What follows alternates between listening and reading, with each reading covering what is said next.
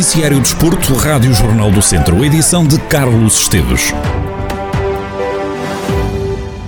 O apuramento do Tondela para os quartos de final da Taça de Portugal continua a marcar a atualidade desportiva. Desta vez damos voz aos adeptos.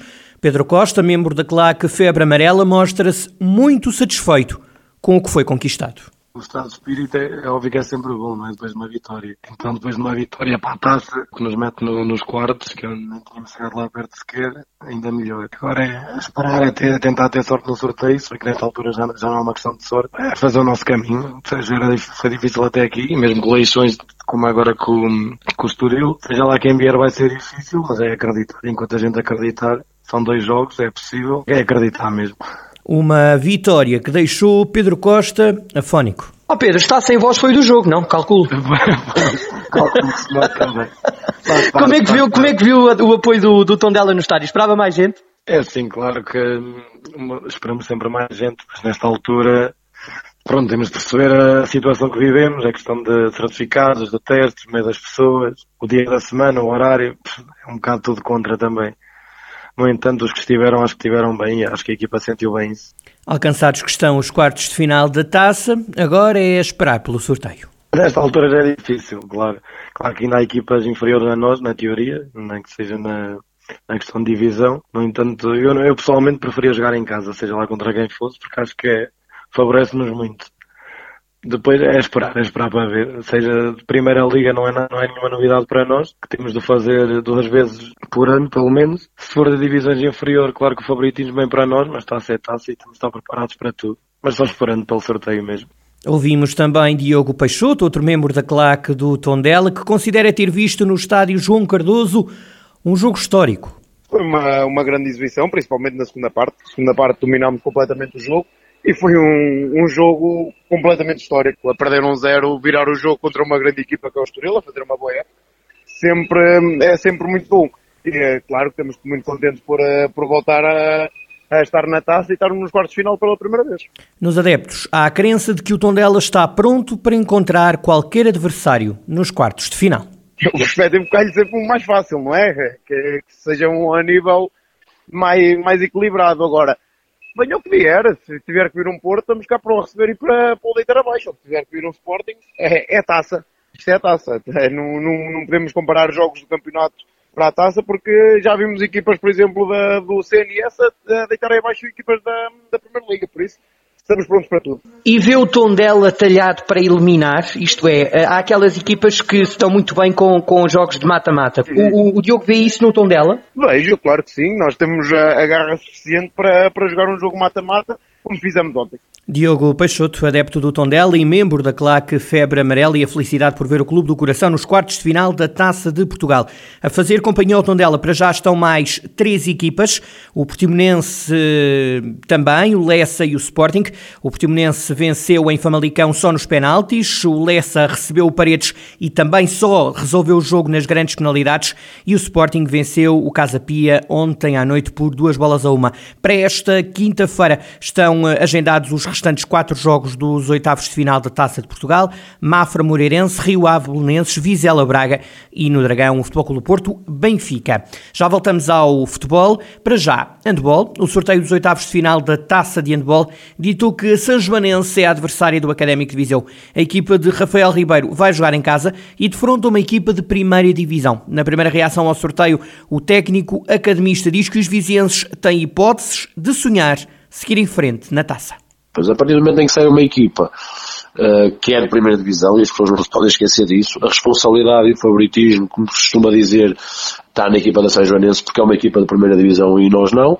Jogando em casa contra uma equipa que é da parte média-baixa da, da tabela, faz com que eh, nós possamos ter aqui algumas, algumas hipóteses, algumas chances, algumas possibilidades que eu acredito que temos, uh, ao contrário do que se fosse uma equipa grande, não teríamos qualquer tipo de possibilidade, era só mesmo para a festa, o facto de sairmos a São Joanense permite-nos aqui ter alguma possibilidade de lutarmos pelo jogo, mas ainda falta algum tempo para o jogo. Independentemente do, do tempo que faltar, a São Joanense será sempre favorita porque é uma equipa de primeira divisão, nós somos de segunda, ainda não estamos ao nível deles, vamos tentar diminuir essas diferenças. E questionado sobre percentagens de probabilidade de apuramento, Rafael Ribeiro não tem dúvidas. Provavelmente pois, atribuiria 80-20. Se, se, se, queres falar por, por porcentagens e dar-te alguma coisa palpável, daria por aí 80-20, 85-15, porque efetivamente estamos a falar de uma equipa que tem 5 vitórias na primeira divisão, 8 derrotas, mas tem andamento de primeira divisão e nós não temos e sabemos que a diferença é abismal entre a primeira e a segunda divisão e estes 15, 20% que te dou seria de, facto jogarmos em casa, de, de, também termos valor, também estamos a fazer um bom campeonato e uma boa época, eu diria que é por aí, mas como é só dia 5 de Fevereiro, até lá as coisas podem correr melhor ou pior para nós, melhor ou pior para São Joanense. O sorteio foi recebido pelo plantel do Académico com satisfação contida. Rafael Ribeiro diz que os atletas confiam que pode ser possível e pede a presença de público no pavilhão do Fontelo para quem não está por dentro da modalidade, provavelmente não é um nome São Joanense que, que chame logo a atenção, como pudesse ser um Porto, um Benfica, um Sporting, um ABC, que é um histórico da modalidade, um Águas Santas, não é, mas, uh, mas, e por aí só, se nós quiséssemos uh, que fosse só um jogo espetáculo, ou só um jogo para as pessoas irem ver e desfrutarem do jogo com uma equipa grande, não, não é esse o objetivo, mas os atletas sentem que é possível. É, é difícil, é muito difícil, mas calhamos um adversário que é possível, nós temos algumas, algumas chances, teremos as nossas possibilidades uh, de, de, lutar pelo jogo e acredito que se conseguimos conciliar o nosso rendimento ao pavilhão bem composto e ajudar-nos, será sempre mais difícil para a São Joanense ter sucesso. Perante este adversário, Rafael Ribeiro não perspectiva uma gestão de esforço no plantel e promete apostar tudo na possibilidade de seguir em frente na taça. Estamos a falar de um fim de semana em que não há campeonato, portanto, eh, à partida faremos na mesma um jogo por semana até lá. Não, não, não será isso que não haverá gestão de esforço. Se fosse um Porto, Benfica, um Sporting, provavelmente daria a oportunidade a toda a gente de poder jogar, não é? porque é uma experiência diferente, tendo em conta que temos aqui algumas chances, não é que toda a gente não possa jogar, mas vamos encarar jogo, entrar o jogo para ganhar. Não estou a dizer que contra os grandes não íamos entrar para ganhar, mas vamos ser realistas e sabemos que, que o objetivo era tentar fazer o resultado o mais curto possível. Agora aqui não. Vamos preparar o jogo da mesma forma, vou preparar o jogo da mesma forma, não vai mudar nada e vamos procurar dificultar ao máximo, tentar fazer com que o jogo se arraste, o equilíbrio se arraste durante o mais tempo possível. Rafael Ribeiro, treinador da equipa de handball do Académico de Viseu. Regressamos ao futebol para lhe dizer que João Félix voltou a marcar quase dois meses depois. Apesar de ter feito o primeiro gol do jogo do Atlético Madrid frente ao Granada, a equipa madrilena perdeu o jogo. Félix faturou logo aos dois minutos, mas não foi suficiente para evitar a derrota. Neste jogo destaca ainda para um gol anulado ao Internacional Português. Félix marcou, mas o gol foi procedido de falta. Seria o 2-1 para o Atlético. A equipa de Madrid viria a sofrer na segunda parte e acabou por perder o jogo. O gol de ontem foi apenas o segundo marcado esta época pelo avançado natural de Viseu, o outro foi em finais de outubro, frente ao Betis. Na divisão de honra, o Sinfãs garantiu o apuramento para a fase de campeão, com o empate em casa frente ao líder da Série Norte, o Rezende. O treinador dos Sinfãs, Luciano Cordeiro, Cerdeira, desvenda o segredo para chegar à fase de apuramento campeão. Encarar todos os jogos como se fossem finais. Trabalhar imenso trabalhar dia a dia, tentar melhorar e depois o grupo acreditar que, que tinha qualidade para, para fazer melhor. E o grupo acreditou que tinha qualidade para fazer melhor, trabalhou, trabalhou de forma, de forma séria e nós encaramos cada jogo eh, desde que eu cheguei como uma final. Foi, foi esse o objetivo. Nós, nós, nós não tínhamos quase margem, margem de erro. E dessa forma encaramos cada jogo de forma séria o mais competente possível e depois fomos um bocadinho audazes porque o grupo foi capaz de, de todos os, os dias uh, acreditar que seria possível e só dessa forma é que nós conseguimos chegar a, esta, a este objetivo.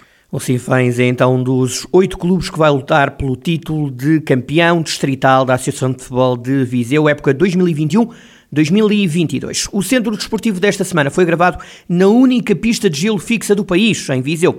Carla Almeida e Marta Gouveia não são naturais da cidade, mas a patinagem artística no gelo juntou as suas carreiras. Carla Almeida admite que foi difícil chegar a Portugal vinda da África do Sul para se adaptar. Sobre o campeonato nacional que conquistou, Carla Almeida revela o desejo de querer entrar na história desportiva do país quer fazer algo para Portugal, entrar em história da Portugal. Fazer parte disso é um orgulho imenso. Claro, teve orgulho em ficar em primeiro lugar. Sei que podia fazer muito melhor, mas também já teve quatro operações da coluna, já partiu a perna em três sítios. Com a idade de 40 anos, acho que estou bem. Basta motivação e querer, tudo é possível. A Silvia manteve é a minha atleta na patinagem artística de rodas, também é fadista, pedi ela se podia patinar para a música dela. Foi uma inspiração para mim, teve orgulho de ser uma pessoa a patinar no campeonato portuguesa para uma música portuguesa, para uma tradição bonito de Portugal que é fado e também levei um bocadinho Viseu comigo na música dela. Já a Marta Almeida, segunda classificada no Campeonato Nacional de Patinagem no Gelo, retratou o grau de exigência que é preciso ter para vingar na modalidade. Quem trabalha nesta área tem sempre essa pressão, porque acabamos por ser um modelo, quer para os jovens, quer para os miúdos, mesmo para alguns adultos. Temos que fazer por isso e uma boa alimentação e um bom exercício físico e descanso é fundamental para podermos ter uma vida ativa e para podermos fazer tudo aquilo que estamos a fazer, porque sem isso não era possível conseguirmos conciliar tudo aquilo que fazemos. Carla Almeida e Marta Gouveia, campeã e vice-campeã nacionais de patinagem artística no gelo, são as convidadas do Centro Desportivo desta semana. Pode ver o programa completo no site oficial do Jornal do Centro e na rede social Facebook do Jornal do Centro.